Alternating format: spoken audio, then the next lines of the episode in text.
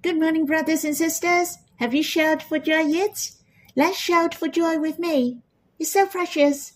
Our Lord has risen from the dead. He has conquered the devil, death, and the world. The risen Lord gained all the authority of heaven and earth. As he is risen, so he is the risen Lord who lives with us every day. Hallelujah! The risen Lord didn't leave us as orphans. He walks with us the journey of life day by day how he passed through the greatest difficulty, the same he will accompany us to go through storm and fire, to pass through the valley of the shadow of death, so that we can climb to the peak and triumph over all things. We don't have to worry about our journey ahead, for the risen Lord gained all the authority of heaven and earth. He promised to be with us until the end of the age. Brothers and sisters, let us shout for joy and praise him. Our hearts shall follow him joyously. He makes our paths like the lights of dawn, which shines brighter and brighter until full day. I'd like to sing a hymn with you. It's in hymn no 2, song 44, The Risen Lord. Before we sing this hymn, let our hearts look upon the Lord. He is here with us. He surrounds us and he is risen and ascended to heaven on high. He became our high priest. He also dwells in our hearts to be the closest and the nearest with us. Let us experience the Lord who loves you very much. He really likes you. Then you shall sing to the Lord with these feelings to enjoy his closeness with you. Let us sing this hymn is so precious. I have the risen, Lord, throughout my life. Daily He walks with me. He had passed through the darkest night. He overcome Satan and death. He holds my hand and walks with me through life, leads me through storms and fires, and I shall victory. The risen, Lord is my fountain of joy. This joy no one can snatch away from me. He fills my heart with faith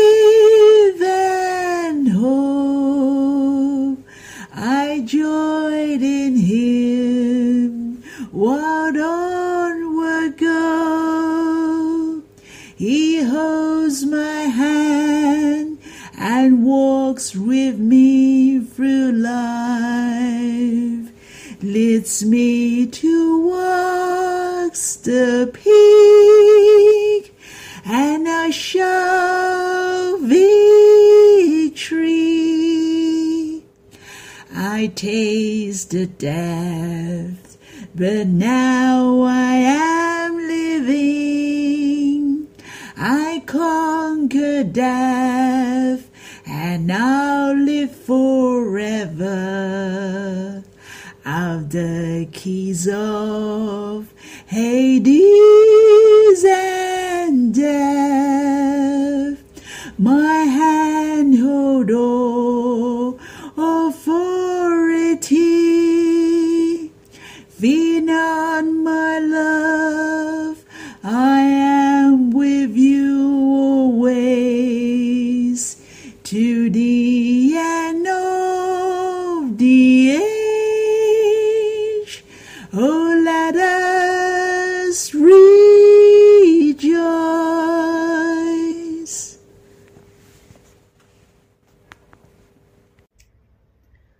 I hope you have time to quiet yourself and respond to Him.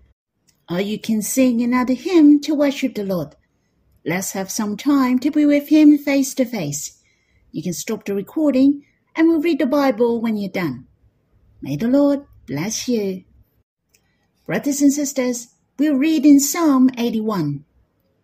To the choir master, according to the Gittith of Asaph. Sing aloud to God our strength. Shout for joy to the God of Jacob. Raise a song, sound the tambourine, the sweet lyre with the harp. Blow the trumpet at the new moon, at the full moon, on our feast day. For it is a statute for Israel, a rule of the God of Jacob. He made it a decree in Joseph when he went out over the land of Egypt I hear a language I have not known. I relieve your soldier of the burden.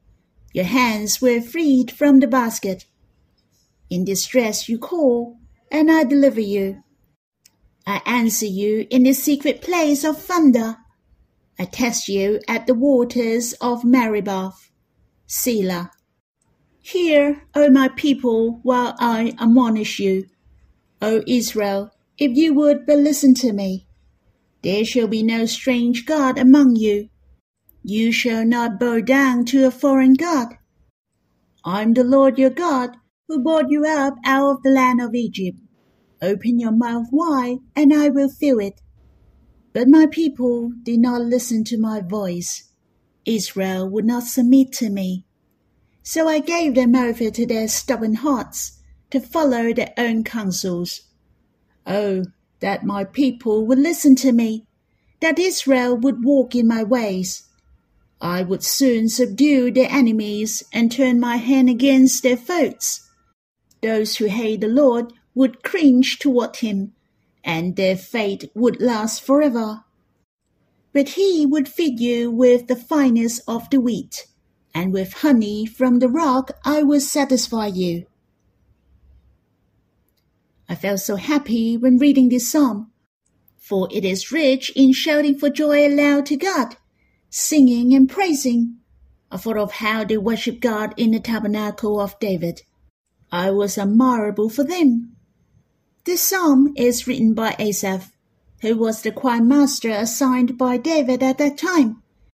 There were three chief choir masters, and Asaph was the one among them. The Bible said Asaph wasn't only the chief in singing, and he was responsible to sound cymbals or tambourine, those percussion instruments which gave the loud voice.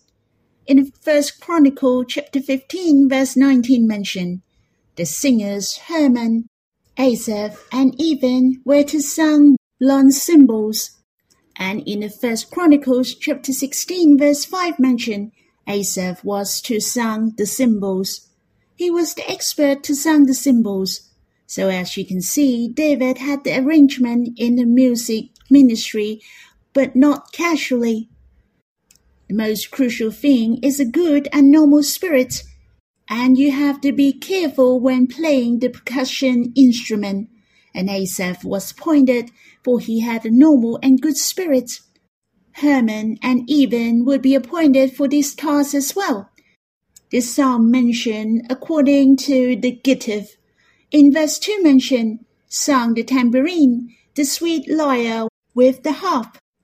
I'm deeply impressed that we shall use musical instruments to praise God. Not only we sing, but together with the musical instruments. I was imagining with my eyes closed that I enter into the tabernacle of David, what it is like to worship in the tent. It must be filled with joy and music, all of them singing before God and worshipping Him daily. Though verse 3 mention, blow the trumpet at the new moon, at the full moon, on our feast day. Of course, we shall give thanks and shout for joy, to sing aloud to God our strength during those special occasions but in fact, we shall also shout for joy, raise a song to God joyously, to worship God by sounding the tambourine, the sweet lyre with the harp daily. This description here has inspired me.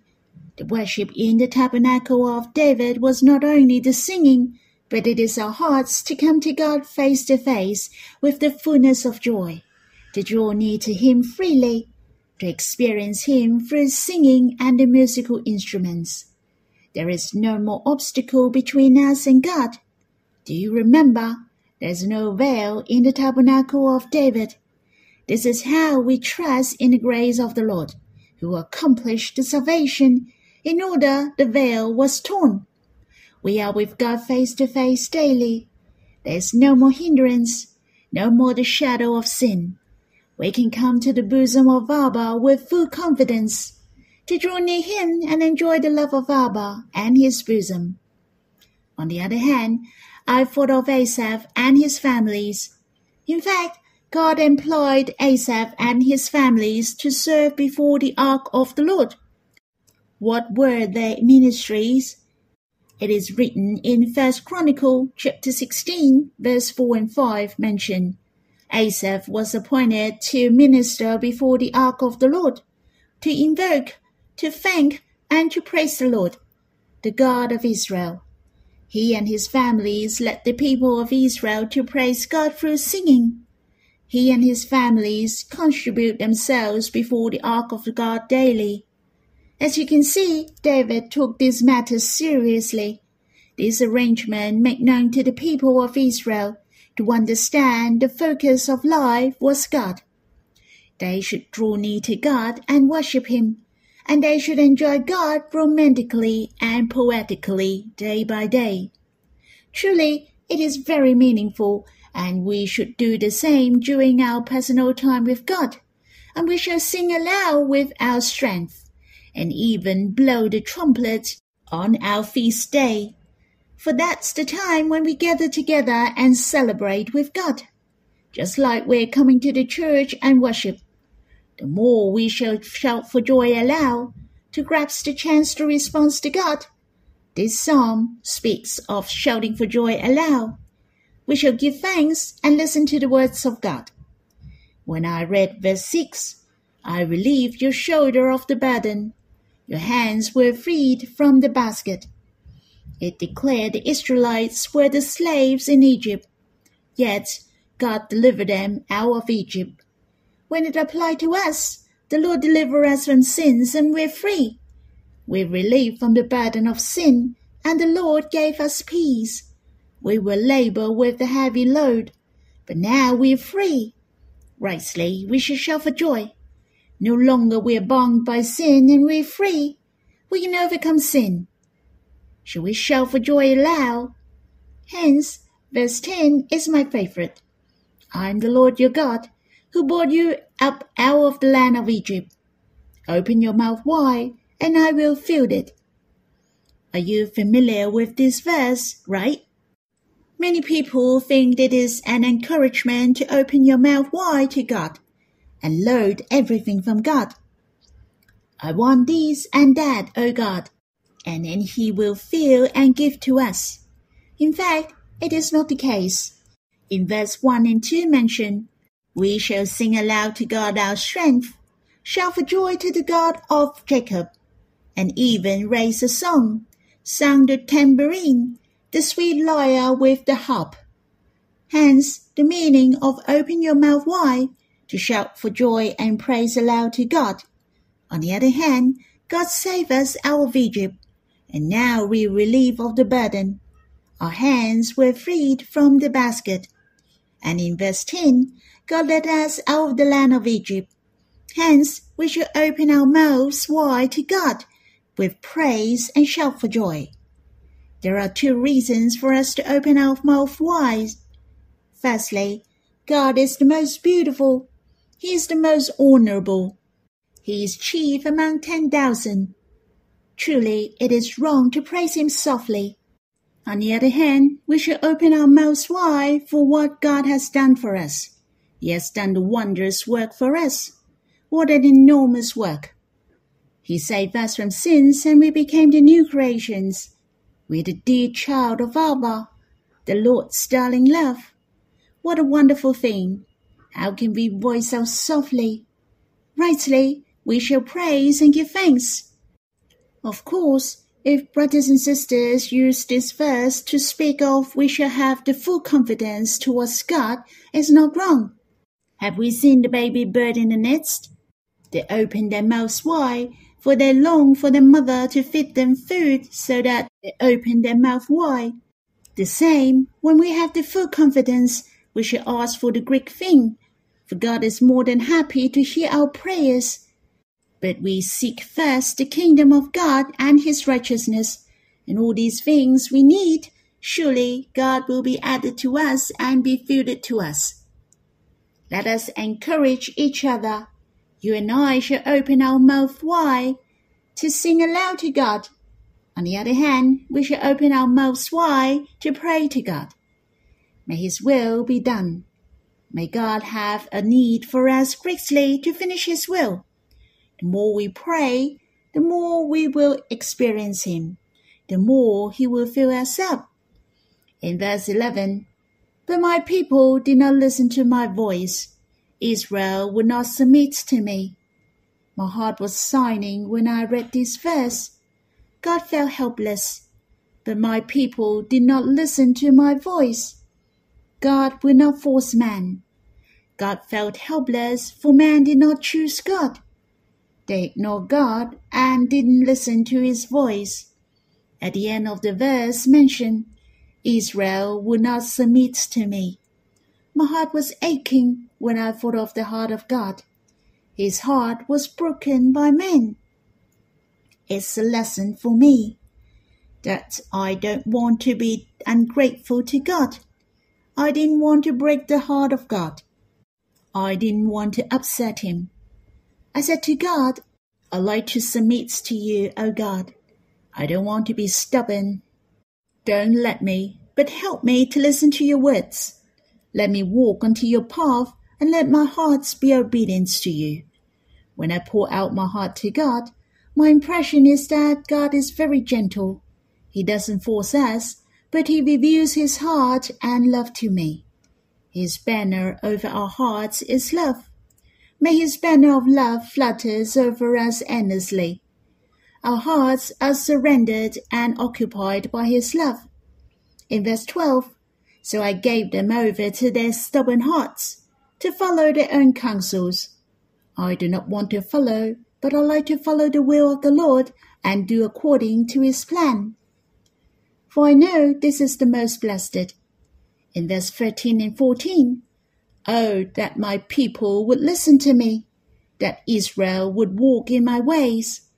I would soon subdue their enemies and turn my hand against their foes. As we can see, the farthest way for the victory is to listen to God and do according to His will. Hence, there is no shortcut. The fastest way to victory or to turn the situation around is to put our trust in God and listen to God we will also experience verse 16. But he would feed you with the finest of the wheat, and with honey from the rock I would satisfy you. Our spirits will enjoy the Lord and all that he has accomplished, his providence in life and his sweet love. You can meditate on what is the finest of the wheat and what is the meaning of with honey from the rock. I won't go into details. You can think about it, and in fact, we're enjoying it. That's all for my sharing. If you don't understand, you can ask the Lord, What is the finest of the wheat? What is the honey from the rock?